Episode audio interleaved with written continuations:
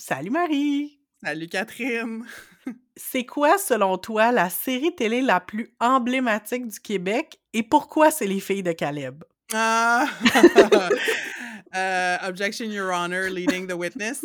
Euh, ben écoute, pourquoi? Parce que euh, n'importe quand il y a un livre sur la série télé mmh. québécoise, qui, qui a sa couverture? C'est Marina Orsini puis Roy Dupuis. Je veux dire, ça a je pense, ça a changé la face de la manière qu'on faisait de la télé au Québec.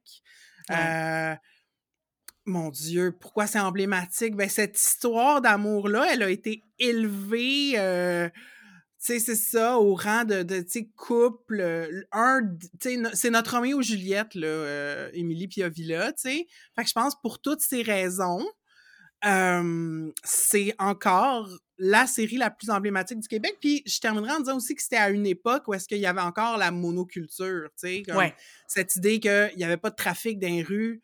Euh, le jeudi soir, quand les filles de Caleb passaient à la TV, c'était ça, tu sais. je sais pas si ça serait reproduisible aujourd'hui. Mmh.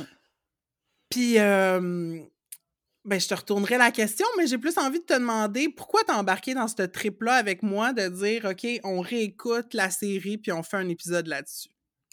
La vraie raison, c'est que moi, j'avais envie de réécouter Blanche.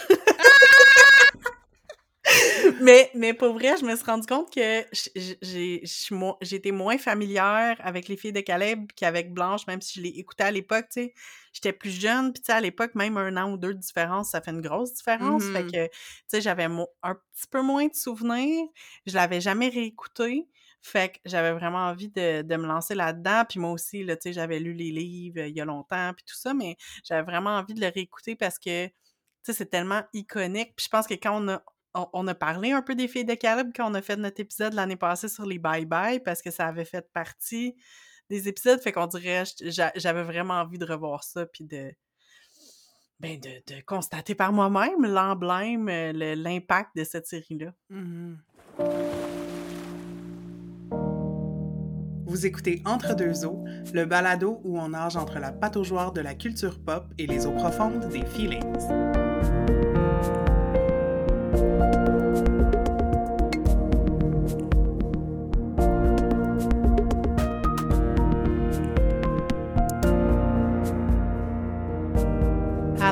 Comme on l'a mentionné, aujourd'hui, on s'attaque à ce bijou de la télé québécoise, ce monument qu'est les filles de Caleb.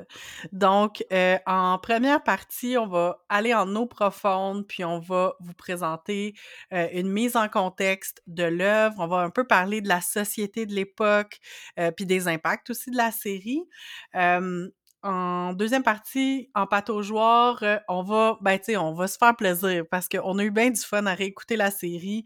Fait qu'on va vous parler euh, ben, de la distribution, des comédiens qui ont été marquants, aussi des petits caméos inusités qu'on a bien aimés. Et on va aussi parler de shipping parce qu'évidemment, une grosse partie de l'histoire des filles de Caleb, c'est les histoires d'amour. Donc, euh, on va vous, euh, vous partager notre avis à ce sujet.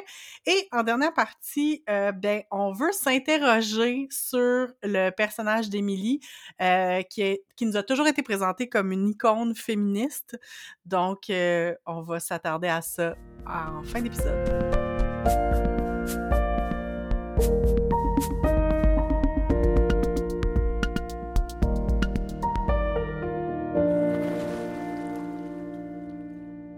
Les filles de Caleb, quelle série, j'ai envie de dire, qui a fait jaser depuis le début, qui a soulevé les passions depuis le début. Puis, euh, Marie, je sais que tu as fait un peu de recherche, tu as un peu lu sur le contexte de diffusion. Veux-tu, euh, qu'est-ce que tu as trouvé là-dessus? Euh, ben, j'ai fait un petit peu de recherche sur le contexte, oui, de diffusion, mais aussi le contexte de l'époque, de 1900. Euh, fait que là, tout ça est un peu mélangé dans ma tête parce que là, on va vous dire, là, cher auditoire, euh, c'est un épisode très bonne franquette, là. Comme Catherine disait, on se paye la traite.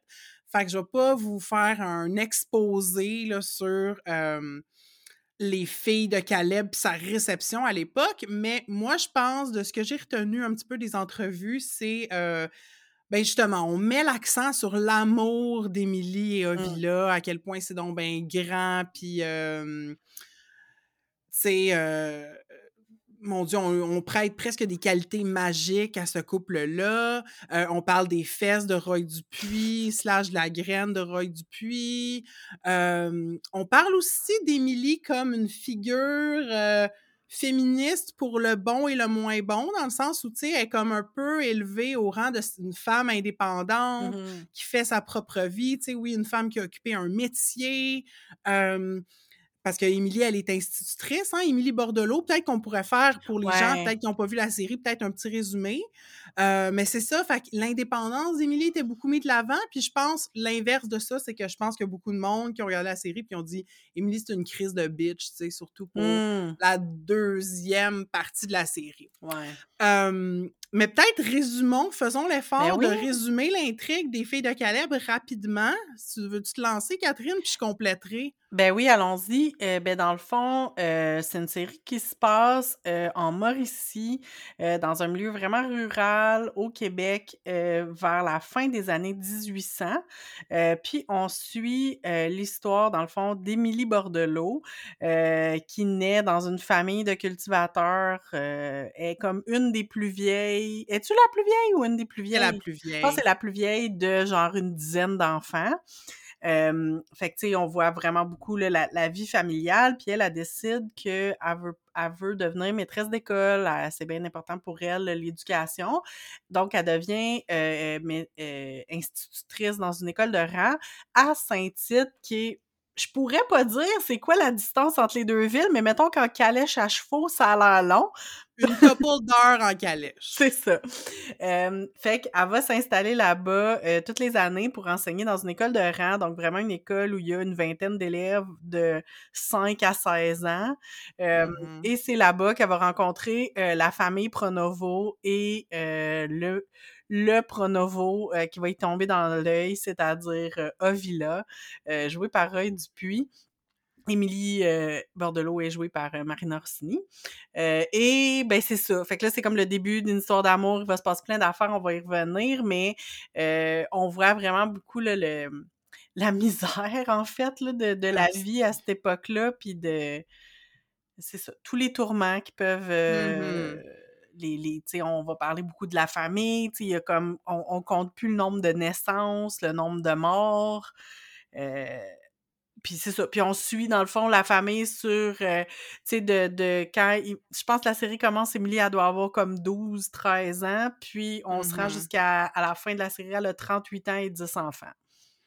Ouais. Puis moi, à plus vieille qu'Émilie maintenant, à 39 ans, je regarde sa vie, puis ses dix enfants, puis je suis comme, et mon Dieu, moi, si j'étais née à la même époque qu'elle, Dieu me préserve d'avoir eu le même destin parce que, et là là, je, je, c'est terrible, c'est terrible. Ça donne vraiment pas le goût. Non. Mais pourtant, cette série-là a fait rêver. C'est ça que je disais un petit peu là, avant, c'est que c'est cette fameuse histoire d'amour-là, amour entre guillemets, euh, très orageuse, passionnelle, pleine de désir entre Émilie et Ovila. Ça a vraiment réveillé quelque chose dans le peuple québécois. Puis ça a, euh, tu sais, on parlait des bye-bye. Euh, dans le fond, la série a été diffusée de l'hiver 90, je pense de novembre, décembre 90 au printemps 91. Et donc, il y a eu deux mentions des filles de Caleb dans deux bye-bye de suite. Au bye-bye 90, il y avait un sketch avec Dodo puis René Simard où est-ce qu'ils baisaient dans la classe. Euh, puis au bye-bye 91, le baiser de minuit, c'est Émilie Piovilla, qui était d'autant plus satisfaisant parce que la série termine pas bien. Dans le fond, les deux amants se séparent. Et euh, je pense le fait de voir ces deux acteurs-là dans leur rôle s'embrasser sur le coup de minuit, c'était comme un wish fulfillment fantasy pour le Québec au complet. Euh, il y a aussi une parodie dans RBO qui ont fait les filles de Calèche, euh, qui, qui, qui, qui, est bien drôle, qui parle entre autres de l'intensité de, de Roy Dupuis. Euh, fait que, tu sais, c'est ça, ça je pense que ça a pris du temps avant qu'on en revienne de cette série-là. Puis là, c'est revenu sur Netflix, puis c'est sur tout.tv depuis une couple d'années. Puis je sais pas, on en est-tu revenu des filles de Calem? Ben, je sais pas, mais en même temps, tu sais, puis j'avais comme envie de le mentionner parce que, tu sais, nous, c'est sûr qu'on on prévoit nos saisons un peu d'avance, on brainstorm, on a toujours comme des, des thèmes en banque. Puis ça faisait longtemps qu'on se disait que peut-être qu'on ferait, qu'on voulait parler des filles de Caleb. Puis là, ben, cet été, on s'est dit, OK, go, on le fait, ça va être le fun, tout ça. Puis c'est pas longtemps après, après qu'on ait décidé qu'on voulait faire un épisode là-dessus, qu'on a su justement que la série se ramassait sur Netflix. Fait que c'est sûr que la, de l'amener sur Netflix, ça a amené un, un, aspect, ben en fait, ça a donné comme un, nouveau, euh, un souffle nouveau pour des gens qui voulaient découvrir la série ou la redécouvrir. mais là, c'est que pas longtemps après que ça s'est ramassé sur Netflix, ben là, euh, vous avez sûrement entendu euh, l'histoire que dans le fond, il y a un épisode qui a été retiré, le, le trois, deuxième, deuxième. épisode a été retiré complètement de Netflix parce qu'on y voit aurait dû faire un blackface. c'est vraiment drôle parce que comme moi j'avais tu sais je savais qu'on allait faire l'épisode fait que j'ai commencé à écouter la série j'ai vu sur Netflix la, le deuxième épisode puis je pense deux trois jours après la, le scandale est sorti puis moi je me souviens d'avoir fait oh là là comme Genre, je me souvenais pas qu'il y avait eu un blackface au, au Filles de Caleb. Je pense qu'à l'époque, c'est pas quelque chose dont on discutait là, en, 80, en 1990. Fait que. OK, c'est ça. Fait que de le voir, quand tu regardais l'épisode 2, ça t'a choqué. Ben, ça m'a cho ben, choqué surtout parce que, comme, aujourd'hui, on sait comme à quel point c'est ben c'est choquant puis c'est pour les pour les personnes noires puis tu sais ça a été comme discuté vraiment beaucoup en même temps tu sais parce que puis mise en contexte, dans le fond, le blackface arrive parce qu'ils font une, euh, une, une, euh, comment t'appelles ça? Une pièce de théâtre euh, de la nativité. Une séance. Une séance, merci. Puis que, ben, un des rois mages venant d'Afrique a la peau noire, donc c'est Ovila qui décide de se sacrifier littéralement pour, pour sa belle Émilie et de devenir le, le, le ben, le... roi mage noir, parce que personne voulait avoir le rôle du mot en N. Oui. Ovila accepte presque l'humiliation euh, publique parce que ce rôle-là doit être euh, joué par quelqu'un, mais personne veut jouer le rôle de la personne noire. Oui, exactement. c'est ça. Puis là, ben, tu sais, on voulait un peu parler de, de ça. Puis comme Marie disait, tu disais tantôt, la série est disponible en ce moment sur deux services de streaming, donc euh, sur Netflix, mais aussi sur euh, l'extra de tout.tv. Puis, euh, ayant accès à l'extra, tu as regardé dans le ben fond parce que, parce que la, la, décision de Netflix a été de complètement retirer l'épisode. Donc, on passe de l'épisode 1 à l'épisode 3. Puis, c'est quand même problématique dans la mesure où il y a vraiment beaucoup d'affaires qui se passent dans cet épisode-là. Fait que comme il manque un très grand bout d'histoire si t'enlèves euh, un épisode, dans le fond, le deuxième épisode. Mmh pour tout.tv, la, la décision a été de garder l'épisode, mais de rajouter un disclaimer. Fait qu'est-ce qu'il dit le disclaimer? Ben là, faut dire que moi, je me suis abonnée à tout.tv là, dans les dernières semaines, justement, pour être capable d'écouter euh, Les filles de Caleb, parce que le DVD que j'avais emprunté à la bibliothèque, il était ben trop scratché. Euh, je, manquais des gros bouts, moi aussi. fait que je pense que le disclaimer était déjà là, mais je peux pas euh, mettre ma main au feu. Je pense qu'il avait déjà été mis. Puis Radio-Canada a publicisé le fait qu'ils en avaient mis un, mais c'est pas grand-chose. Fait selon moi, et c'est mon très humble avis, mais des deux côtés, il y a vraiment une occasion manquée. Parce que du côté de Netflix, c'est comme retirer un épisode, comme tu dis, on manque un bout de l'histoire euh, qui, est, très important. Je suis d'accord avec toi, il se passe beaucoup de choses dans cet épisode-là. alors que, tu sais, peut-être que si vous vouliez vraiment enlever le blackface comme tel, peut-être juste retirer la scène au lieu de retirer l'épisode au complet. Euh, mais, mais en même temps, c'est comme, c'est de faire à semblant que ça n'existe pas. Fait qu'on on, on, parle pas du passé problématique des, des, du blackface à la télé québécoise. Puis de l'autre côté, tout.tv, c'est c'est presque rien.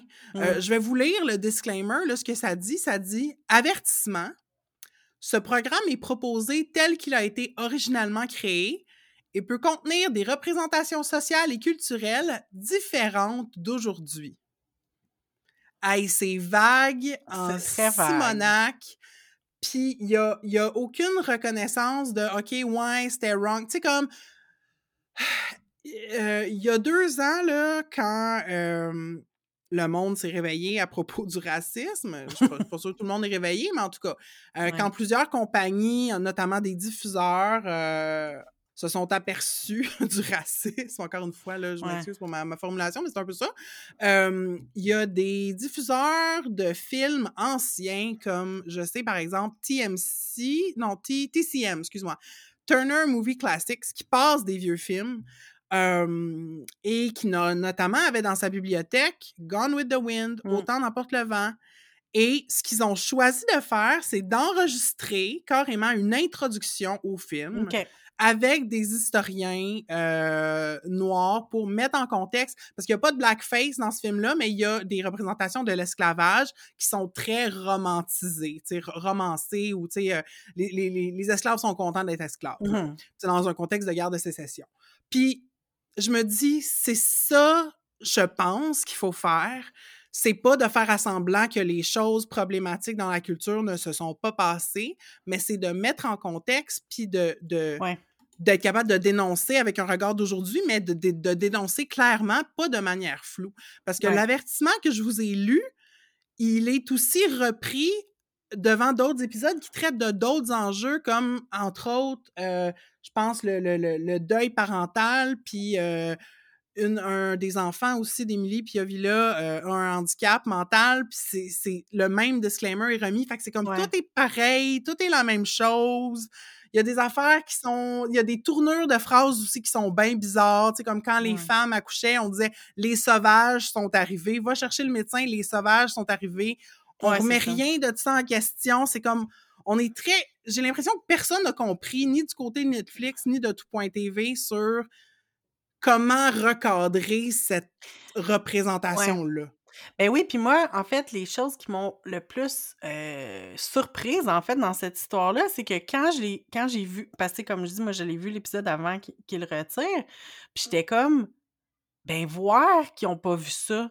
Comme ça, ça veut dire qu'il y a mmh. personne à Netflix. Comme, tu sais, j'étais là, ouais, mais ils, ils ont juste pris une série puis ils l'ont uploadée sur leur système sans la regarder. Il y a personne qui a regardé ça puis qui a agi avant. Fait que ça, ça m'a surpris. Puis on peut dire que, Netflix se fout peut-être de la, de la culture québécoise, mais en même temps, comme, tu ne serait-ce que comme, faut que tu le mettes, faut que tu ajoutes des sous-titres, faut que tu fasses, comme, il y a comme je veux dire, quelqu'un a vu la série chez Netflix avant que ça se ramasse dans les salons du monde, fait que ça, je l'ai pas compris. Puis comme tu me l'as mentionné, Marie, quand on parlait de, de quand on préparait l'épisode, c'est que on revoit le blackface deux, trois épisodes plus loin mm-hmm. parce que, puis là, en plus, c'est comme historiquement inaccurate parce que dans le fond, c'est comme si Emily a une photo de Villa quand il a fait la pièce alors qu'il y avait clairement pas personne en mesure de prendre des photos ce soir-là. Mm-hmm. fait qu'on revoit la face de Villa en blackface dans un autre épisode, mais on, tu sais, ça dure deux secondes. On, tu sais, je dis pas qu'il aurait fallu, tu sais, ben en fait, on je pense qu'on est d'accord qu'il aurait peut-être pas fallu enlever l'épisode, mais tu sais, comme on l'adresse pas sur Netflix, ça. Non, mais c'est ça, c'est lazy, ben là. c'est comme. Puis c'est ça, il aurait rien fait s'il n'y avait pas eu des réactions. Exactement. Fait que c'est tellement juste un move de PR versus un move de on, est responsable en tant que mmh diffuseur du contenu qu'on met. Mais oui. Puis euh, évidemment que en tant que deux personnes blanches, on veut pas non plus comme euh, comme je pense que notre avis sur le blackface est quand même assez limite, mais on voulait vous mettre euh, un lien vers la chronique dans le devoir de Émilie Nicolas qui a écrit là-dessus, puis elle, elle arrive un peu à la même conclusion que, que toi, Marie, c'est-à-dire que finalement, le disclaimer de, euh, de Tout.tv est très faible et très pauvre et mmh que elle, propose passer dans le fond entre retirer l'épisode puis faire un, un disclaimer push elle amène la une troisième avenue possible qui serait un peu l'approche que Disney Plus prend. Euh, mmh j'ai vu sur Disney Plus qu'ils ont mis un disclaimer super long en avant du film Aladdin puis de d'autres films aussi. Puis moi, personnellement, je sais que ça, ça a fait comme impact que des fois, quand je pars un vieux film pour ma fille, puis que je vois le disclaimer, je suis comme « Ah oui, c'est vrai! » Comme, mettons, je donne l'exemple de Peter Pan. Ah ouais, c'est vrai, je veux-tu vraiment que ma fille voie ça là sans que je la mette en contexte? Mmh. Peut-être pas, pas peut-être pas à matin, on va écouter autre chose, puis on reparlera de ça plus Mmh. tard. Fait que, tu sais, ça me permet de gager aussi, là. Mais bref, euh, vous irez lire, le, il est super complet, le, la, chronique d'Émilie de, Nicolas, ça vaut vraiment la peine.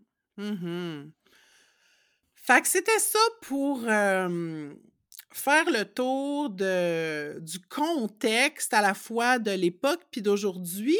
Euh, de l'époque, on s'entend, là, en 90-91. Mais si on parle de l'époque où la série se situe, c'est-à-dire le tournant entre le 19e et le 20e siècle, euh, selon moi, c'est une période qui est marquante pour l'imaginaire québécois. Je pense que c'est une autre raison pour laquelle la série a autant pogné. C'est parce que c'est quand on pense au Québec d'antan, c'est à mmh ça qu'on fait référence. C'est pas la Nouvelle-France, c'est pas le Québec des années 30-50, c'est vraiment cette période-là. Je te dirais peut-être en 1850 puis 1920, là. Mmh euh, puis encore. Euh, fait que, tu sais, l'époque où, euh, c'est ça, la religion était très ancrée, les, les personnes, il y avait beaucoup de gens qui étaient agriculteurs, les femmes étaient à la maison, famille catholique, de troller d'enfants, des Canadiens français, tu sais, c'est c'est de ça, c'est à ça qu'on fait référence. Mmh. Puis ça avait pas l'air le fun. Moi, avec mes yeux là, de 2022, je regarde ça. First, tout est brun. Ouais. Comme les maisons sont brunes, les meubles sont bruns, les champs sont bruns, les vêtements sont bruns, les gens sont bruns. Comme, genre, euh, pas juste parce qu'ils sont bronzés, là, c'est comme ils ont le teint blanc, euh, grisâtre, brun, tu sont soit gris ou ouais. ils sont soit blancs ou bronzés, il n'y a pas d'entre-deux. Tout dans les tons de sépia, tu sais. Puis je suis comme c'est ça, c'est ça le passé romantique du Québec euh, auquel la CAQ euh, veut retourner presque. Tu sais, c'est comme. Je, me demande pourquoi cette époque-là a such a hold sur l'imaginaire québécois. Non, c'est clair. Puis quand on regarde la série, tu sais, c'est ça qui est drôle. Puis je pense que de le voir aujourd'hui, c'est dur d'avoir un regard romantique là-dessus parce que, tu sais, comme tu dis, tout est brun. Puis moi, j'ai une des affaires qui m'a vraiment frappée, c'est comme la succession incessante de malheurs, comme ça mmh. arrête pas. Tu sais, je pense, on n'a pas fait de statistiques, là, mais tu sais, le nombre de décès par épisode là, est vraiment élevé. Puis très souvent, comme, tu sais, des fois, souvent, les, mettons, les, les... Puis on va en reparler tantôt, là, mais tu sais, les, les personnages ont des grosses réactions as des là, tu sais, comme aux morts, aux morts d'enfants, aux accouchements tragiques, à la mmh maladie. Tu sais, je pense juste à la petite Charlotte qui est comme condamnée pour une maladie de rein, t'es comme, aujourd'hui, je suis sûre que ça serait réglé en deux secondes, là, mmh comme, tu sais, mais en tout cas, mais ça va super vite, puis on passe très, très vite. La réalisation aussi de la série nous amène à voir que des épisodes comme ça, il y en a beaucoup. Puis c'est pour ça qu'à un moment donné, moi, la scène qui m'a le plus marqué, c'est l'épisode où euh, Émilie perd un de ses enfants, un bébé qui est en bas de six mois, c'est comme sa troisième, je pense, mmh Louisa. Puis cette scène-là de la mort de Louisa dure quelque chose comme une demi-heure, tu sais. alors que, comme au moins un demi-épisode, alors que tout le reste est passé bien, bien, bien, bien vite. Puis moi, ça m'a... Euh, écoute, moi, c'est sûr que je bingeais la série pour, euh, pour me rendre à aujourd'hui, mais j'étais pour en écouter un autre après, puis j'ai dit non, sais-tu, j'ai besoin de me reposer. Après ça, là, mm-hmm. ça m'a vraiment écorché. Puis, puis tu sais, on s'entend que le thème est pas, euh, est pas joyeux, là, un bébé qui meurt euh, très jeune, là. Mais moi, j'étais rendu que je riais tellement c'était mélodramatique. Oui, oui, non, c'est sûr. Il y a une scène à un moment donné, là, c'est Ovila et Emily qui sont en grosse chicane de couple, là, puis comme c'est... Les couteaux volent bas, là, tu sais. Puis là, t'as le frère de Villa qui retontit en disant Hey, Lazare, notre autre frère, il est mort. Je suis comme Voyons donc, Alice, parce que c'est les malheurs, un par-dessus l'autre. Je pense que c'est. Quand j'ai lu le livre, j'ai pas trouvé ça oppressant comme, comme la série l'est. J'ai mmh l'impression que pour hit sur les beats dramatiques, euh, des fois, ça fait en sorte que dans le même épisode, il y a comme cinq affaires terribles qui se passent, tu sais. C'est comme, ils n'ont jamais de break. Comme déjà, on reviendra sur mmh la relation d'Émilie et Ovila, déjà que c'était pas fort fort en commençant en termes de fondation solide pour une relation épanouissante. Ouais. Là, après ça, tu rajoutes toutes ces mardes-là par-dessus comme il n'y avait aucune chance. Tu sais, c'est déjà bon Ah. que ça ait duré 20 ans, leur affaire. Ah, c'est clair. Puis parlant comme tu sais de trucs oppressants, il y a comme évidemment, tu l'as nommé, la, la présence de la religion catholique, euh, des curés, puis c'est assez spécial quand même. Puis c'est toi qui m'as fait remarquer, Marie, à quel point comme c'est pas clair le regard du réalisateur sur la religion. On n'est pas capable de comprendre si on aime la religion ou on l'aime pas. Ouais, moi, j'ai pas. Puis là, Jean Baudin, euh, si je ne m'abuse, est décédé. Mais euh, j'aimerais ça savoir c'était quoi son point de vue sur la religion parce que, euh, à mon sens, il y a des choses contradictoires. C'est peut-être voulu que ce soit contradictoire, mais c'était peut-être inconscient aussi. Puis tu sais, c'est une série post-révolution tranquille. Mhm. Puis je pense que c'est ça, en fait, parce que on dirait que la série, des fois, insère dans les personnages un point de vue que je suis pas certaine qu'il y aurait eu à l'époque. Comme à un Mm. moment donné, euh, Émilie écrit une lettre à sa bonne amie qui est devenue religieuse. Puis euh, elle parle justement des malheurs qui s'abattent sur sa famille. Puis elle dit euh, Mais en tout cas, tu demanderas à ton Dieu qui, qui, qui pense à notre famille ou si ton Dieu existe, qui nous envoie des forces ou du bonheur ou je sais pas quoi. Je ne sais pas si Émilie, en 1800, 19- 1908, aurait utilisé ce langage-là, tu sais. Ouais, c'est dur à dire, hein? Je le sais pas, tu sais, puis... Mais en même temps, le, le- tu sais, justement, on parlait là, de, la, de la séance, de, la nativité, qui est, Mm. qui, qui, qui- qui est une scène où est-ce qu'on parle de religion, mais qui est un moment d'émancipation pour Émilie. À Oui. y a une scène, elle enseigne le catéchisme, puis c'est mis en relation avec sa, son amour naissant avec Ovila. Euh, il y a des scènes de, de baptême, de mariage. Le curé de la paroisse de Saint-Tite n'est pas euh, dépeint comme quelqu'un de particulièrement contrôlant. Euh, mais en même temps, des fois, là, t'as des scènes avec des crucifix en clair obscur, là, puis c'est comme, oh mon Dieu, puis... euh, puis, même chose pour Berthe, justement, Oui, cette oui, oui, oui. figure-là, qui est la meilleure amie d'enfance d'Émilie, qui décide de rentrer en religion, qui fait ce choix-là, euh, de par ses mots, on comprend que c'est un choix presque féministe qu'elle fait. Ouais. Puis plus tard, on la revoit, puis là, c'est comme, là, elle est derrière un voile, puis genre, c'est bien austère, puis c'est, tu Elle est comme chez les Carmélites, puis elle dit qu'elle a fait, le, comme dans le fond, Émilie puis Ovila la visite euh, comme sans, sans avertir. Puis là, une autre sœur vient nous dire que ben là, elle est en période de pénitence, puis elle peut pas leur parler. Elle a choisi de pas parler. Puis c'est quasiment présenté co- comme, tu sais, Berthe, t'as pas l'air bien, là, tu sais, fait que t'es comme... Est-ce que c'est vrai qu'elle a choisi? Tu sais, moi, j'avais quasiment l'impression que c'était une secte. Là. Ben, tu sais, on peut arguer Mm. qu'une religion, c'est une secte, là, mais tu sais, comme qu'elle était contrôlée, qu'elle était dans un. qu'elle était comme emprisonnée là-dedans, mais tu sais, c'est quand même trash. Là. Moi, ça m'a fait de la peine, cette scène-là, parce que Mm. Berthe est quand même cool au début, puis là, tu sais, Mhm. OK, oui, elle, elle décide d'aller chez les Carmélites pour aller vers l'adoration, parce qu'elle veut pas être institutrice, elle veut pas être euh, infirmière. Puis elle- ça, ça l'intéresse pas de se marier non plus, nécessairement. Oui, exactement, c'est ça. Fait que, tu sais, les choix étaient limités à l'époque pour les femmes, mais quand même, là, c'est assez trash, là. Ouais, mais c'est ça, mais c'est de voir le contraste que. euh, oui, oui, oui, il y a une tension entre elle et Émilie quand Berthe dit euh, Hey, moi, finalement, je vais, je vais rentrer chez Sœur. Émilie, elle comprend pas ce choix-là, puis tu vois que ça, ça crée de la de l'incompréhension, je pense, de part et d'autre. Mais euh, on, je pense pas qu'on est supposé. Puis là, c'est peut-être mon point de vue à moi, mais je pense pas qu'on est tout. On est supposé de prendre Berthe en pitié à ce moment-là. Tu sais, on voit que c'est dur pour. Émilie, mais Ouais. je pense que le, le- le- la série nous amène à développer quand même de l'empathie pour Berthe. Puis là, après ça, tu as Ouais. ces scènes-là plus tard, qui c'est comme une rupture de ton, tu sais. Ouais, Euh, vraiment. c'est. En tout cas, c'est ça. Ça m'a vraiment Ouais. laissé comme un gros question mark la, la représentation de la religion dans cette série-là.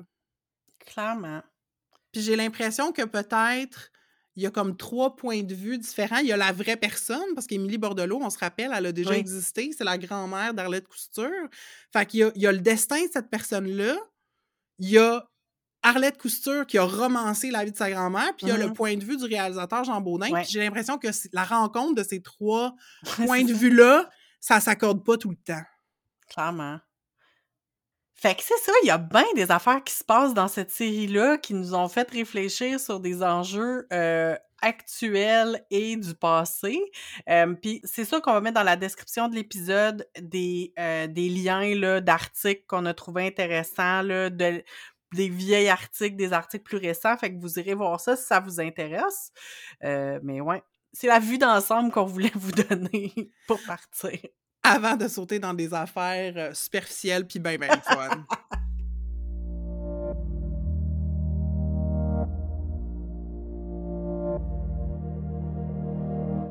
Et là, c'est la partie le fun parce que évidemment, il y a de la nostalgie, il y a du fun. On a eu l'air de pas aimer ça les filles de Caleb en première partie, mais on a eu vraiment du fun. Puis je pense que un des plaisirs que j'ai moi personnellement à écouter des vieilles séries, c'est comme de revoir qui qui joue quoi parce que des fois, on va se rendre compte qu'il y a des acteurs là qu'on se souvenait même pas, tu sais que que c'était avant qu'ils soient connus, fait que, ils sont comme figurants alors qu'aujourd'hui, tu sais, ils pourraient pas passer inaperçus ou des trucs de même, puis on s'entend que c'était une vraiment grosse série, puis il y a à peu près tout le bottin de l'Union des artistes qui se retrouve là-dedans euh, de, de, 1990.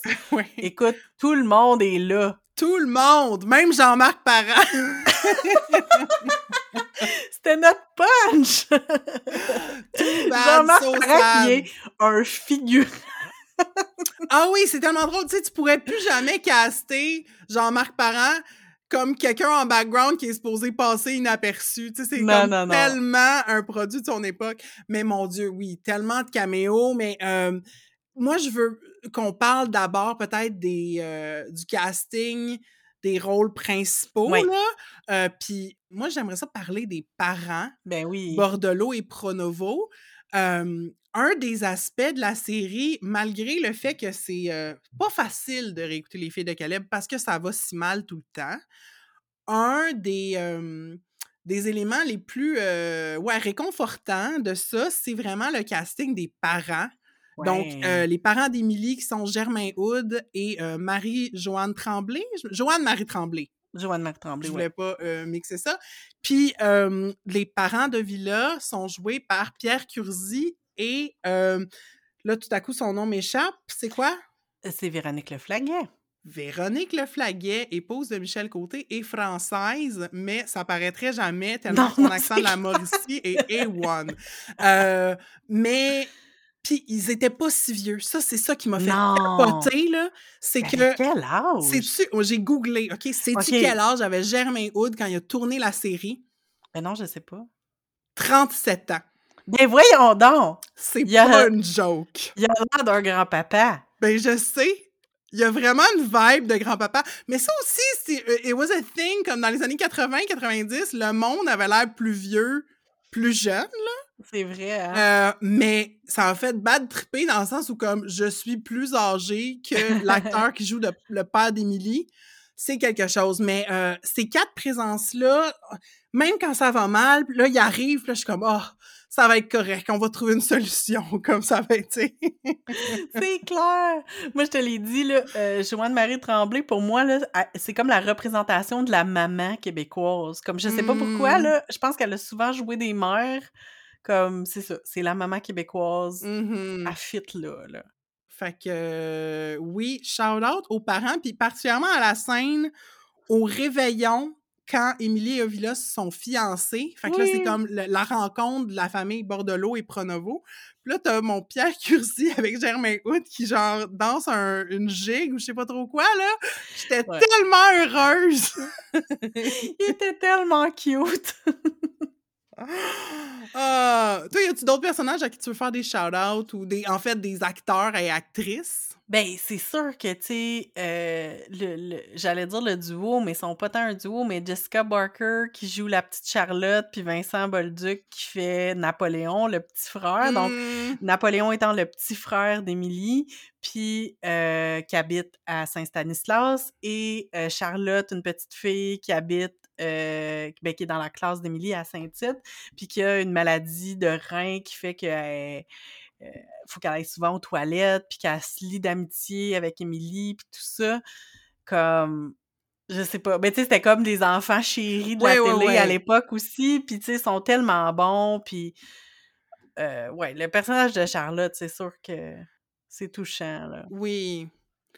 Il y a une bonne partie du cast de Watatata aussi qui est dans, euh, dans Les Filles de Caleb, même époque. Fabien euh, Dupuis, Fabien là, un moment Dupuis qui se marie avec la sœur de Villa, je pense. J'ai pas compris d'où elle sortait parce que moi, moi, moi j'ai passé la série à essayer d'identifier c'est qui Edmond parce qu'on pense à peu près...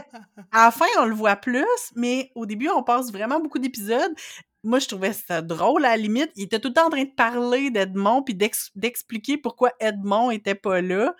Euh, écoute, c'était quasiment les jumelles McCormick dans une grenade, une grenade avec ça. à la recherche d'Edmond. Euh, mon Dieu, qui d'autre qui joue dans cette série-là? Ben, t'as euh, Patrick Labbé, un moment donné, qui fait un caméo. Euh, ben, pas un caméo, mais un petit rôle. Oui, ben Patrick Labbé à 14 ans et demi, là, qui fait un des frères de, eh Villa. Ça m'a surpris. Puis je vais faire aussi shout-out à Annie Majormat, comme Marie-Ange, qui est, je te dirais, l'enfant de Emily qui est la plus relatable de mon point de vue. Puis Annie Majormat, à Laval, j'ai déjà fait de la gymnastique artistique avec elle. Fait que ça, c'est mon claim to fame. T'es à deux doigts de séparation de, euh, de, de, Marina et de Villa. Voilà. mais mon Dieu, à part de tout ça, ben, dans les autres enfants, je sais pas comment il s'appelle, mais celui qui joue Paul, il est vraiment charmant. Il est vraiment cute. Paul. Oui. on dirait que, tu sais, je vois vraiment plus Paul adulte dans Blanche, donc Robert Brouillette. Fait qu'on dirait que j'étais comme, oh, c'est un petit Robert Brouillette. Oui, same. il est tellement cute. Oh mon Dieu, les enfants. euh, mais après ça aussi, les deux, les deux autres personnages que je pense qui nous ont marqués, c'est les dans les amis d'Émilie. Donc, on a, on a mentionné Berthe, qui était interprétée par euh, Nathalie Mallette. Mm-hmm. C'est quand même... Euh, c'est ça. Moi, je pense comme c'était une actrice que j'aimais beaucoup à l'époque, là, tu sais, comme qui était mm-hmm. dans plein d'affaires, puis... C'est ça, ben comme tu dis, c'était comme le personnage un peu féministe, tu sais, comme qui prenait la... qui, qui choisissait la religion pour être féministe. C'était pas pour être féministe, c'est comme pour, pour se sauver du... Ouais elle était très lucide sur le sort des femmes de l'époque. Absolument, oui. J'ai même euh, messagé Catherine à un moment donné pendant que j'écoutais la série, genre Loki, Bert, Relatable Queen. Parce que c'est ça, elle est comme, ben tu sais, j'ai pas nécessairement envie d'être ménagère. Les options de carrière, quote unquote, euh, pour moi, ça, j'en ai pas. Fait que, make sense, là, de rentrer en religion comme, je pense que j'aurais fait ce choix-là, moi, euh, ben, 150 ans, tu sais. Il y a la fille qui joue Toinette aussi. J'ai essayé, j'ai googlé cette actrice-là, Toinette, qui est comme une enfant, euh, jeune femme élevée au couvent. À un moment donné, le couvent brûle. Puis là, Émilie la prend, euh, l'héberge chez elle. Puis euh, Toinette a fait, euh, fait bien des affaires, là, notamment à un moment donné, elle, prend la robe d'Émilie pour se pavaner sur la colline, puis Émilie, elle n'en revient pas. Puis elle la déchire volontairement? Ouais, Euh, mais cette actrice-là, tu vois ça, elle, on la voit plus vraiment. Je l'ai googlé un peu. Je pense qu'elle fait comme des méditations, je sais pas trop quoi, là. Ben, elle s'appelle Sophie Léger, puis moi, je vois qu'elle a l'air de faire beaucoup de doublage. Ah, OK, tu vois. Donc, euh, voilà. mais, mais sa face, c'est vraiment euh, inoubliable. Là. Elle a vraiment un, visage particulier, mais puis, fait que ça, tu sais, Émilie, elle a pas beaucoup d'amis, justement, dans la série. Puis, euh, je me posais la question, tu sais, est-ce que la série passe le test de Bechdel? Puis, mmh. pas vraiment. Comme, c'est impressionnant. C'est hein? vraiment rare qu'il y a une scène où est-ce que deux femmes parlent entre elles d'autres choses que d'un homme. Je pense que les seules fois que ça arrive, peut-être, c'est quand Émilie et Charlotte ont des conversations sur comme l'école, genre. Ouais. Le reste du temps, la vie, ben, c'est peut-être un peu à l'image de l'époque, mais la vie des femmes tournait autour des hommes. Tout le mmh temps, tout le temps, tout ouais, le temps. vraiment. Ah, en tout cas, là, j'ai fait un petit aparté là, euh, sur, sur, sur, ça, mais retournons à la distribution. Euh, y a, je pense qu'il y a deux dernières mentions qu'on voulait absolument euh, ne pas passer sous silence, Catherine. Ben oui, ben là, ben le curé, euh, de mmh. Saint-Tite qui est. Moi, je l'ai nommé le dude louche qui jouait dans Hibou Chou Genou. euh, googlez ça, ça se trouve sur YouTube, vieille émission du canal Famille. C'est celui qui faisait les recettes à la fin. On se rappelle qu'il y avait trois segments. Euh, le bricolage, le mouvement et les recettes. Puis fait que lui, il était dans la partie chou, Oui, c'est ça. puis euh, il disait tout le temps, tu sais, que c'est ça, il coupait des bananes avec un petit couteau en plastique. Puis là, dès qu'il fallait manipuler soit un couteau ou genre un toaster, il est comme là, faut que tu demandes à papa ou à, maman de, de faire l'affaire dangereuse pour toi. Ça, ça m'a toujours vraiment marqué. Fait que, ouais, j'ai bien rigolé de voir sa face en curé. Puis l'autre caméo, ben caméo, l'autre rôle à mentionner. Ben moi j'avais complètement oublié que Stéphanie, ben c'est pas Stéphanie, que Karine Pelletier avait joué là-dedans. Donc Stéphanie Couillard se retrouve à être la plus vieille des filles euh, d'Émilie, puis c'est elle qui a un retard euh, de développement, donc qui a un, handicap mental. Euh, donc c'était très drôle. Ben oui, fait que voilà, c'est comme ça que c'est quoi son nom d'actrice déjà? Karine Pelletier. Karine Pelletier, oui. Karine Pelletier. Donc, euh, qui joue Rose Pronovo euh, mm-hmm. là-dedans. Puis là, ben, on n'a pas le choix de parler euh, des. J'aime comment tu as intitulé le segment. On parle des trois capitaines d'Émilie de, Bordelot. Parce qu'on se rappelle la fameuse chanson Blanche comme la neige. on... Trois capitaines qui veulent faire l'amour. Oui, que, Berthe chante à un moment donné dans la série. Mm-hmm. fait que les trois prétendants principaux de d'Émilie étant Ovila, Ovid, donc le frère d'Ovila, et l'inspecteur Douville, l'inspecteur euh, scolaire. Euh, fuck Mary Kill, Catherine, Ovila, Ovid ou l'inspecteur oh, Douville. Ah, c'est tough! J'ai pas le choix de kill Ovid parce que je peux pas le sentir. Ah! Ok, on n'est pas d'accord. C'est le pire. Comme, comme j'ai, je, je sens aucun des trois, mais le pire, c'est Ovid, je pense. Je pense que je, je marie inspecteur Douville, fait que je fuck Roy Dupuis. Ça va être ça. OK, OK. Ben, tu vois, on se rejoint avec Douville. Je pense que clairement, c'est le parti à marier. mais moi, je fuck Ovid puis je kill Ovila. Oh! J'ai zéro patience pour Ovila. Zéro patience. Ah! Puis moi, il m'a tout le temps laissé frette Roy Dupuis. Ouais. Comme, c'est peut-être parce que je suis queer, mais comme sa sensualité, moi, je l'ai jamais reçue. Comme, ça, ça me fait pas un pli sur le clit versus Patrick Goyette, là, on jase, tu sais. la personnalité d'Ovid est lourde en Simonac, là, comme non, non, il finit plus de faire des jokes de mon oncle. Hey, à chaque fois qu'il fait une blague, là, c'est mal placé. Mais, comme, il y a un petit côté dangereux qui, moi, me parle, puis, euh, je sais pas, sa, sa carrure, ses yeux, euh, je le mmh. trouve plus chaud. Ben, moi, ce que je suis pas revenue, c'est qu'à un moment donné, il pogne la tuberculose.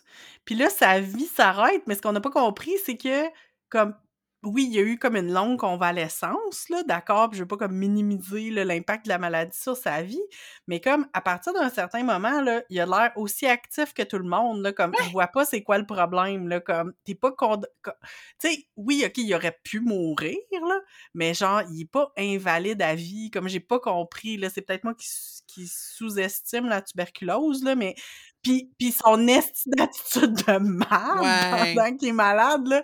Mais pas pendant qu'il est malade, mais comme après, pendant sa convalescence, là. Tu sais, j'étais là, hey, sérieux, là, il tapait mmh. ses... Non, j'étais pas capable. Mais je pense que l'affaire avec COVID, c'est qu'il peut pas faire des travaux lourds. Ouais. Fait qu'il peut pas supporter une famille. Je pense pour ça que il est comme condamné à pas trouver d'épouse, dans le fond, qui cherche même plus parce que euh, sa, maladie, c'est ça. Ça fait pas des enfants forts, peut-être, ou slash. Euh, il y aurait pas. Euh, fait qu'il vit comme au crochet de sa mère. C'est pas clair, tu sais. Mais il fait bien des affaires, puis il y a plein de moments où est-ce que Ovila est parti dans brume, haha.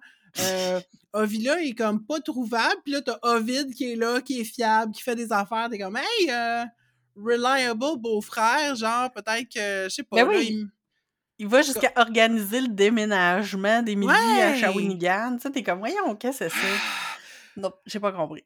Non, mais en tout cas, fait on est d'accord que Ovila, c'est pas, c'est pas incroyable, mais moi, j'ai lu, il y a quelques années, le livre des filles de Caleb, et à mon souvenir, Ovila est quand même plus intéressant dans le livre. Je mmh. sais pas si c'est mon souvenir, mais en même temps, tu sais, moi, j'ai regardé la série quand ça a passé euh, à la télé la première fois. J'avais du ballet de jazz le jeudi, puis quand je revenais, je m'assoyais avec ma mère, puis on, oh. l'écoutait ensemble. mais tu sais, c'est sûr que dans le cerveau d'un enfant, tu reçois pas la série de la même manière. mais déjà là, Ovila, tu sais, j'étais pas genre, oh, wow, comme moi aussi, j'aimerais ça trouver mon Ovila, tu sais. J'étais moins désabusée, mettons, mais j'étais pas comme, wow, l'homme parfait. Et je me rappelle qu'en lisant le livre, j'avais été surpris d'à quel point je comprenais, mettons, Emily, d'être de, de, in love avec. Puis là, j'ai regardé la série à nouveau, puis je suis comme, non, mais pour vrai, qu'est-ce que tu y trouves de tant que ça, tu sais? Ah, je sais, il est...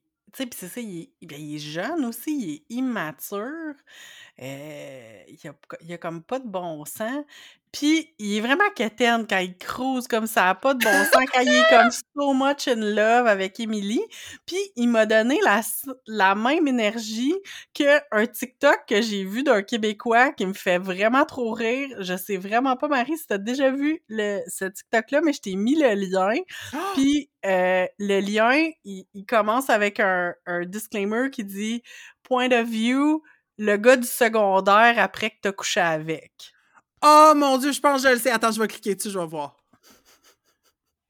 Oh mon Dieu, oui, arc!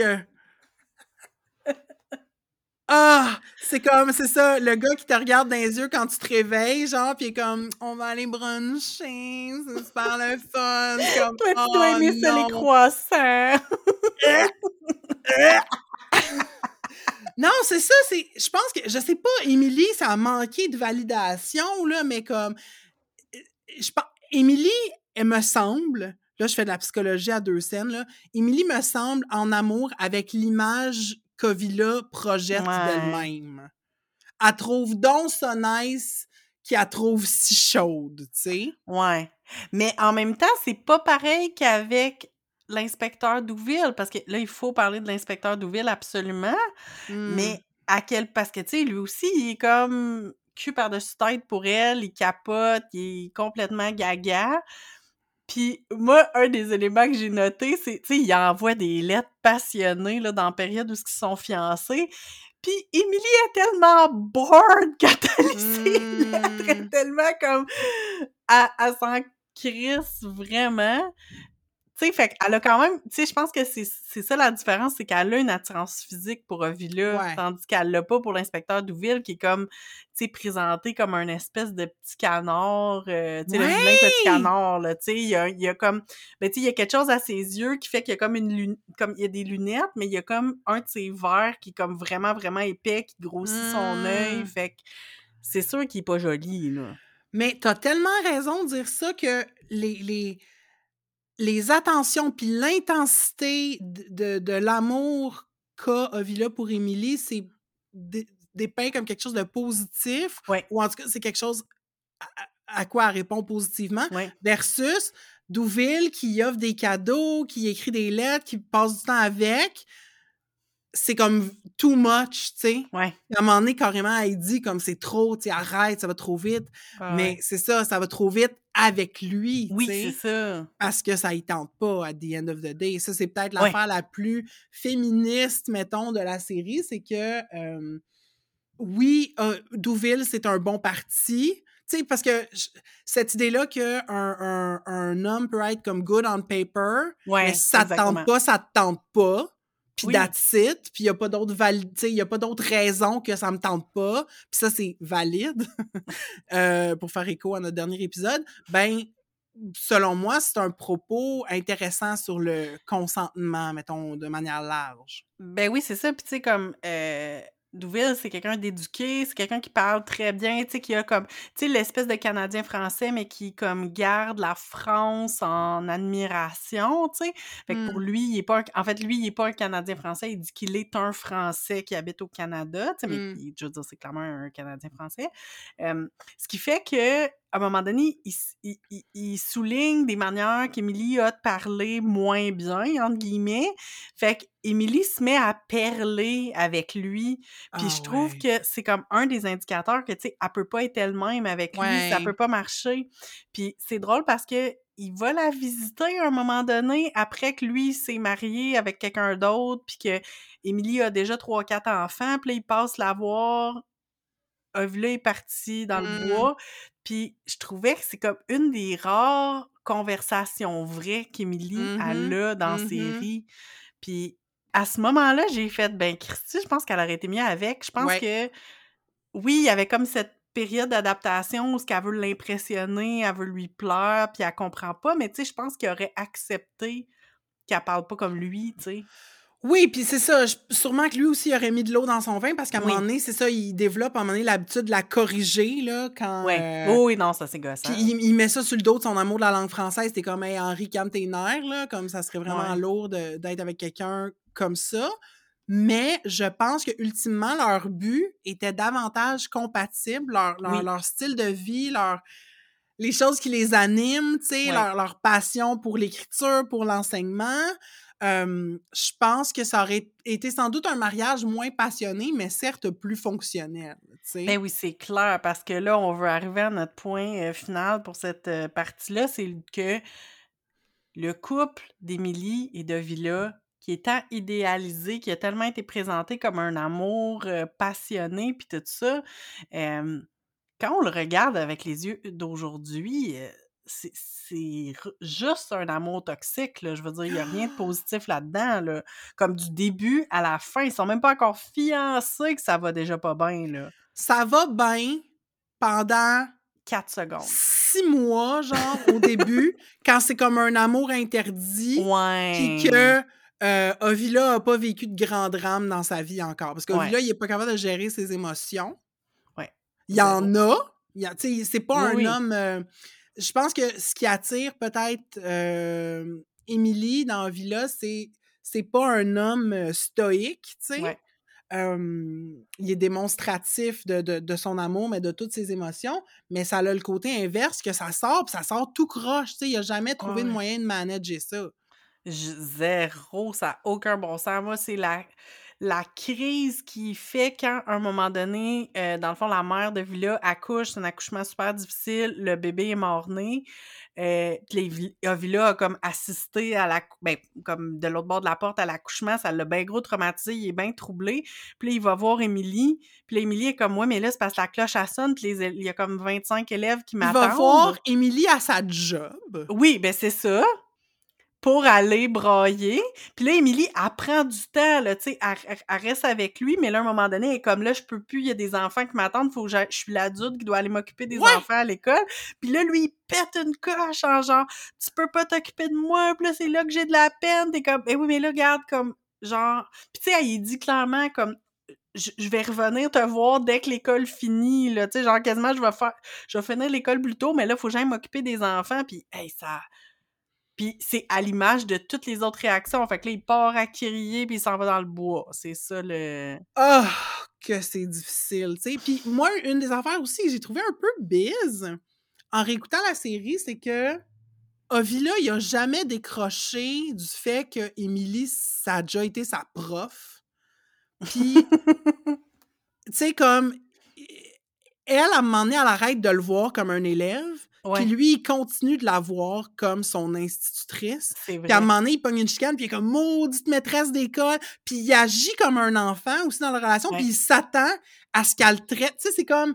C'est presque comme s'il agit pour qu'elle traite comme son élève. Ouais, ouais, c'est bise. C'est quasiment une dynamique genre de dominant, soumis, mais pas dit. Tu sais. Ah, ouais.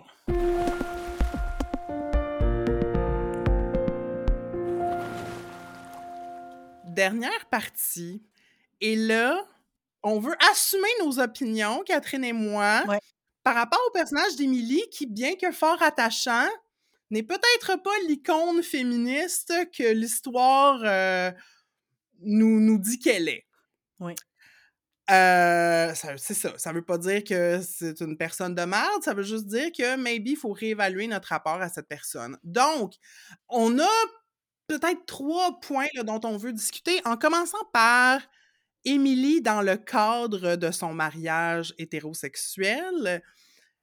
Loin d'être une icône féministe, c'est quelqu'un de très allumé, euh, Émilie, surtout, euh, enfant, ado, euh, jeune adulte comme institutrice. Puis, ce qu'on se faisait comme réflexion, Catherine et moi, c'est que vraiment, après son mariage, c'est comme si elle s'éteignait, là, tu sais. Vraiment, complètement. Puis, en tout cas, je vais, je vais parler pour moi, mais on dirait que j'ai été comme triste et déçue en réécoutant cette série-là. Je m'attendais pas à être aussi surprise, en fait, par justement à quel point Émilie, au début de la série, quand elle est enfant, quand elle commence à devenir institutrice, c'est quelqu'un qui, qui a vraiment une force de caractère. dès le premier épisode, moi, ma, ma citation préférée de toute la série, c'est à la fin du premier épisode, quand elle réussit à expliquer à son père que les filles mangent toujours froid parce qu'elles mangent après les garçons, puis que c'est pas juste. Puis que là, finalement, bon, Caleb fait une, grande table pour que tout le monde puisse manger en même temps.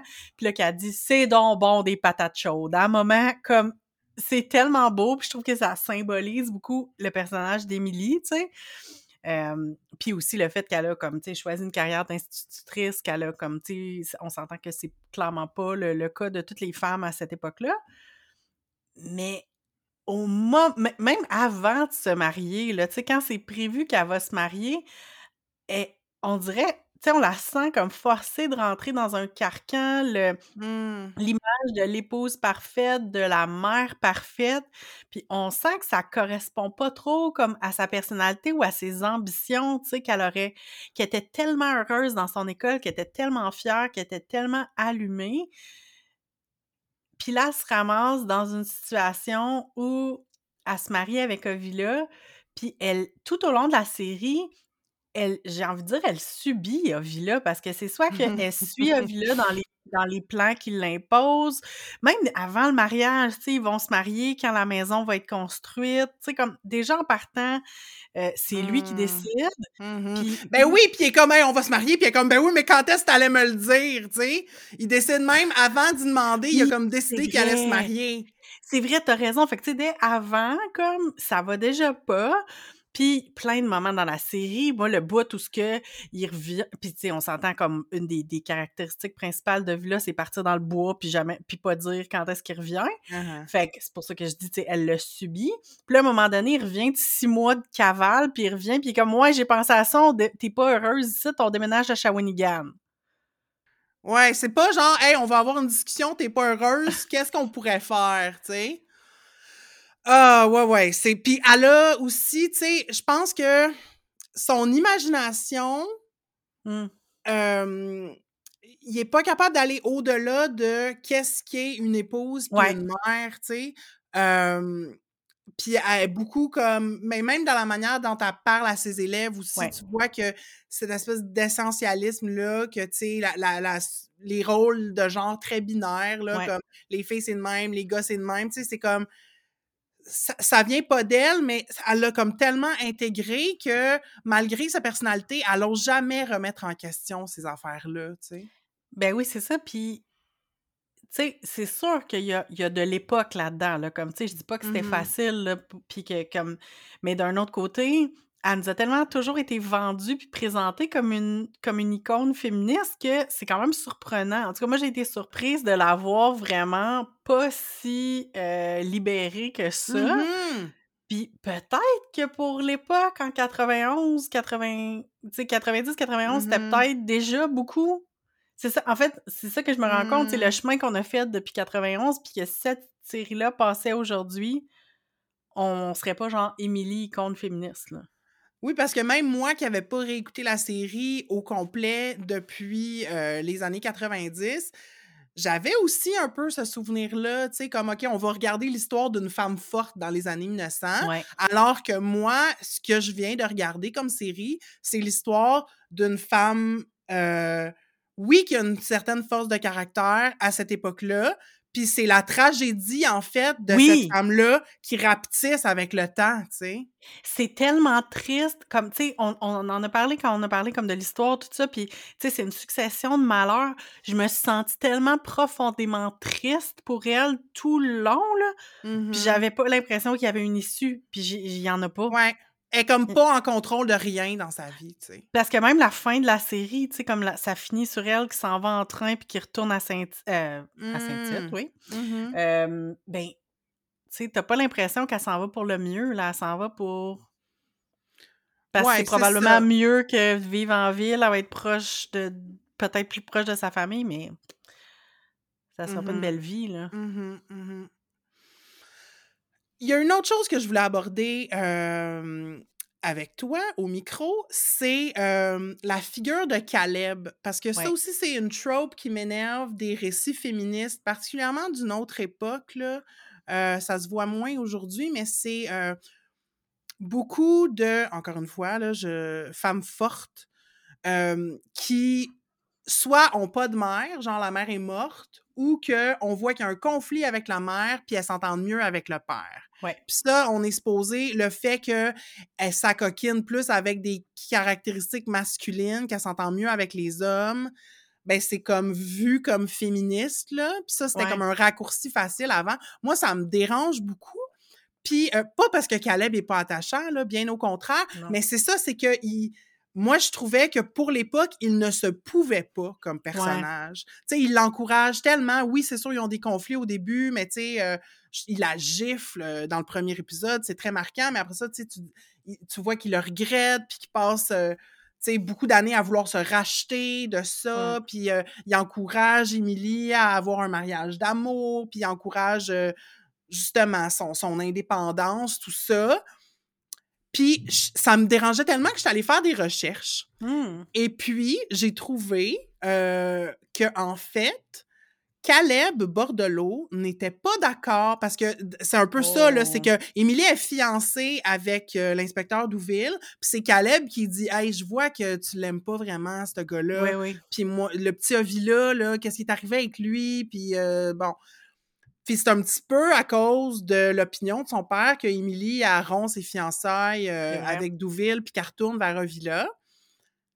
Euh, euh, c'est le contraire là, qui est arrivé dans la vie. Je ne sais pas qu'est-ce que Caleb pensait de Douville, mais il était contre le mariage de Villa et Émilie. Fait en plus, l'idée d'avoir manipulé la réalité historique mmh pour façonner cette espèce de personnage-là, de père idéalisé qui encourage sa fille féministe, moi, j'aurais comme des questions à poser au scénariste, en fait.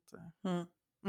mais c'est vrai que c'est étonnant parce que justement, je pense que c'est ça, il y a quelque chose qui marche pas là-dedans, puis, c'est ça, puis on l'a vu dans la série, puis je pense que la, mmh, la relation d'Émilie avec ses parents, tu sais, justement, son absence de, relation avec sa mère, tu sais, mmh que quand elle part à Saint-Tite, puis encore là, tu sais, je pense qu'il nous manque des clés pour comprendre, comme, tu sais, tout le contexte de l'époque, là, tu sais, je suis clairement pas historienne, mais, tu sais, le fait qu'elle coupe complètement les ponts, même dans les années où ça va mal, tu sais, moi, j'ai toujours été surprise. à un moment donné, tu sais, elle va elle va chez ses parents, puis ça fait genre huit ans qu'elle est pas allée, là. Elle, leur présente six nouveaux enfants, tu sais. Mmh puis je suis comme, mais pourquoi elle n'est pas allée les voir? Pourquoi elle allait pas... Tu sais, comme, dans ma tête, c'était pas si loin que ça. C'était comme pas à côté, mais c'était pas, tu sais, avant d'être mariée, elle y allait tous les étés, tu sais, ça avait pas mm-hmm. l'air, euh, tu sais, elle prenait pas le train, là, elle y allait en calèche. Non, non, trois, heures de calèche, ça, ça, se fait, là. tu veux dire, ça peut s'organiser. En même temps, moi, mon hypothèse, c'est qu'elle était, elle, elle, restait à la maison pour attendre Villa. Moi, c'est ça. Mm-hmm. Mais en même temps, ça a jamais été... C'est moi qui remplis des trous, là, parce que c'est pas présenté dans, dans, le scénario, là. Mais ce qu'on voit quand même, c'est Émilie qui se fond dans la famille de Villa son seul entourage féminin, c'est sa belle-mère puis ses belles-sœurs. Ouais. tu sais, oui, il y a une certaine, il y a un certain lien avec sa mère quand elle est plus jeune, justement, quand tu mentionnais, tu sais, oui, c'est parce qu'elle veut manger chaud, mais c'est aussi parce qu'elle veut que sa mère mange chaud qu'il y a toute cette altercation-là avec comme les filles devraient manger en même temps que les gars, tout ça. Puis je pense pas que Caleb lit, donc quand elle écrit, c'est sa mère qui lit les lettres. Oui, oui, oui. Mais ça, ça se, ça s'éteint encore une fois, le mot s'éteindre, ça, disparaît complètement au fil de la série, à un point tel que moi, dans mon souvenir, Célina mourait rapidement, alors que non, c'est Caleb qui meurt avant. Euh, puis c'est genre dans l'avant-dernier épisode qu'on apprend que Célina meurt, puis bon, euh, euh Émilie va même pas au funérailles parce que Villa est pas capable d'avoir congé de sa job. Mais moi, je, je, m'étais toujours rappelé, OK, ce personnage-là n'est plus présent dans la série, donc elle est forcément morte jeune, puis c'est pas le cas du tout, tu sais. C'est quand même impressionnant. C'est quand même impressionnant. Puis le dernier point, puis on, revient un petit peu full circle, mais c'est que je pense que Émilie, oui, a, porte en elle une force de caractère, mais c'est quand même une vision limitée de c'est quoi être quelqu'un de, de fort, quelqu'un que genre sits in their power je pense que ça découle peut-être de sa vision patriarcale des choses, mais tu sais, pour elle, force de caractère, c'est de péter une crise. Tu sais, un peu comme un homme de l'époque, là, tu sais. Mmh c'est... alors que moi, les moments où je trouve Émilie la plus impressionnante, souvent, c'est dans des, moments de force tranquille, tu sais. Quand elle tient tête à des commissaires, mettons, mais de manière très genre, elle observe, tu sais, comme elle, est au courant de sa position, elle intervient juste dans les bons moments. Là, c'est des moments où elle m'a vraiment impressionnée. Mais oui, tu vois qu'elle est stratégique, oui. elle reste digne, tu sais, elle est brillante, là, c'est ça l'affaire, là, elle est vraiment brillante, puis elle sait... Je pense aussi parce qu'elle sait sa place, elle est capable de voir comment elle peut comme trouver la brèche pour avoir ce qu'elle veut ou pour, euh, tu sais, pour tenir tête, justement, là. Euh. Mm-hmm.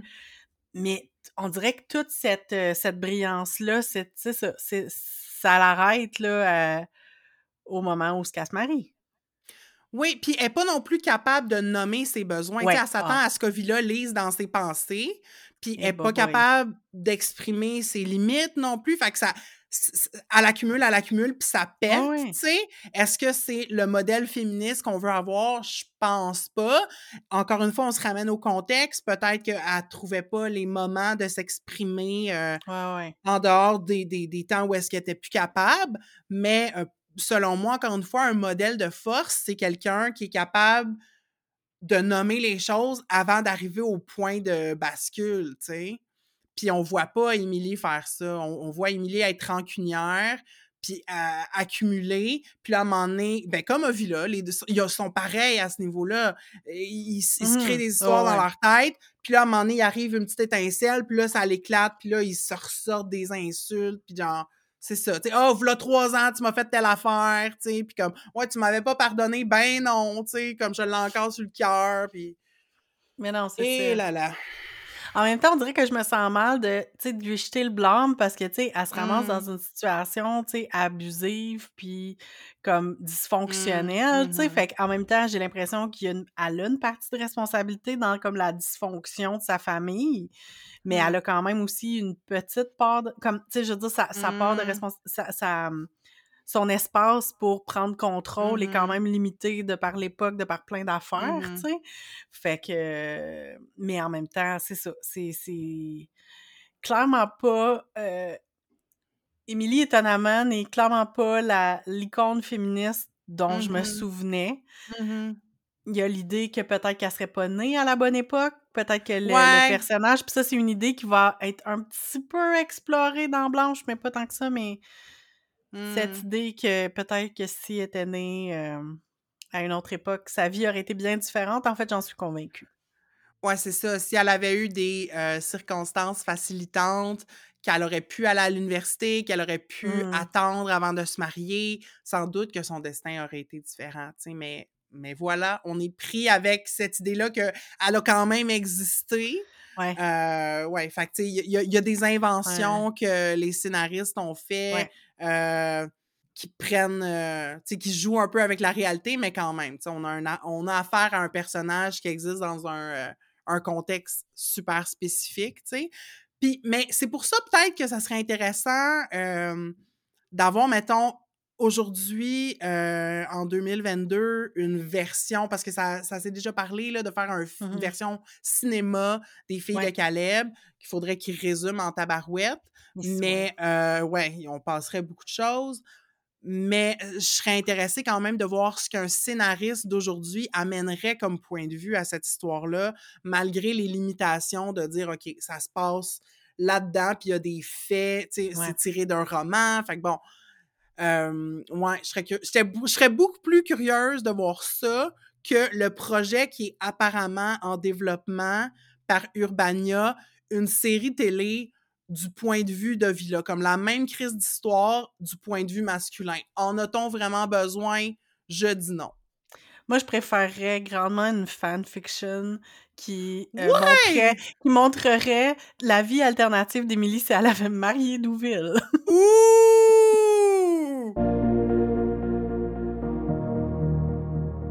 Avec Entre deux eaux, on veut encourager les conversations. C'est pourquoi on vous invite à parler du podcast autour de vous. Le bouche à oreille, c'est vraiment le meilleur moyen de nous faire connaître. Vous pouvez également nous faire rayonner en nous mettant 5 étoiles dans Apple Podcasts, Spotify et Facebook. Et pour nous aider à couvrir nos frais de diffusion, vous pouvez joindre les rangs de nos flotteurs. En échange, vous recevrez des épisodes bonus exclusifs. Pour toutes les infos, rendez-vous sur entredeuxeaux.pinecast.co et cliquez sur l'onglet Nous soutenir. Arrive à la fin. Mon Dieu, c'était si peu de temps euh, pour parler euh, de manière condensée de cette série fleuve, euh, monument de la télé de notre Québec. Mais si on pouvait résumer, Catherine, que retiens-tu de cette immersion dans les filles de Caleb, réimmersion après tant d'années? Eh bien, honnêtement, je- j'essayais de réfléchir, puis je pense que j'avais jamais vraiment réécouté Les filles de Caleb. Tu sais, je les ai peut-être réécoutées un petit peu avant, mais tu sais, je pense que ça faisait au moins 25 ans que j'avais pas vu la série. Puis honnêtement, c'était brun, c'était long, c'était un peu pénible. J'ai j'ai- j'ai Mm. beaucoup de peine à dire ça, là, mais c'était très déprimant. Puis j'ai été comme, c'est ça, un peu, un peu surprise là, de, de, de, de la tournure des événements. On dirait que je m'attendais à quelque chose. de- Je veux pas dire de mieux, puis je veux pas dire que c'est pas une bonne série, mais c'est comme. Je m'attendais pas que ça soit aussi long, aussi difficile. Je pensais qu'il y aurait plus des, des, des, des, des, des, euh, des variations dans le ton, mais non, on tombe dans le, dans la, dans le noir, puis c'est la grande noirceur, cette émission-là. Ouais, Mon du Dieu. brun au noir au gris, Ah. des belles teintes. euh, Le mieux qu'on a, c'est du bleu marine. sa robe de mariage. Ouais. Euh, Puis toi, qu'est-ce que t'en as pensé de, de cette expérience de réécouter les filles de Caleb? Ça ressemble à toi, bien honnêtement. Euh, je te dirais que mon plus grand plaisir dans cette série-là, ça a été juste de retrouver comme le réconfort que j'associe aux comédiens de cette époque-là, tu sais. J'étais comme contente de revoir la Mhm. gang, genre. Ouais. Mais euh, sinon, l'histoire comme telle, comme en fait, là j'exagère un peu parce que je pense que c'est une série qui est euh, très bien tournée dans le sens les acteurs sont bons, le, le- le- la cinématographie est magnifique, la musique est belle, euh, tu sais c'est une œuvre d'art Ouais. Et euh, c'est ça, c'est fucking euh, c'est un long cauchemar dont on ne s'éveille qu'après 20 heures, tu sais. Oui, c'était long, Mhm. Mhm, mhm. malheureusement. Oh là là. Mais écoutez, euh, c'est- c'est- je veux dire, on veut pas non plus être si négatif que ça. Moi, euh, Mhm. j'ai j'ai été bien passionnée de la réécouter quand même, puis euh, j'en ai parlé à plein d'amis, puis ça m'amène à m- vous poser la question à vous, cher auditoire. Est-ce que vous avez réécouté Les Filles de Caleb depuis que c'est maintenant accessible là, sur des plateformes de streaming? Euh, puis si vous l'avez réécouté, est-ce que vous pensez toujours qu'Émilie Bordelot est une icône féministe? Mhm. On est vraiment curieuse de savoir ce que vous en pensez. Envoyez-nous vos réactions par DM. Vous pouvez nous trouver sur Facebook et sur Instagram avec le handle entredeuxeaux.balado. Et notre euh, épopée, notre aventure, notre promenade dans l'œuvre littéraire d'Arlette Cousture ne s'arrête pas là. Et là, ce sera beaucoup moins brun et beaucoup moins plate. On se plonge dans deux semaines dans la, euh, mon Dieu, joyeuse comparativement à son prédécesseur, série Blanche! Yay! Je pense que je dormirai pas pendant deux semaines. Vous saurez tout sur le kick de Catherine sur Pascal Bussière. sur ce, à bientôt! Bye!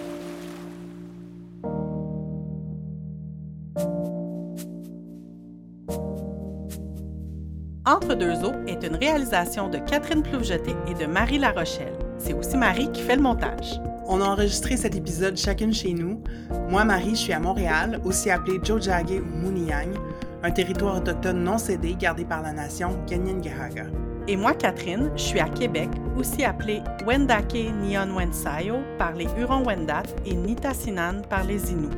Merci à Roxane de Carufel pour notre visuel et à Antoine Bédard pour notre thème musical.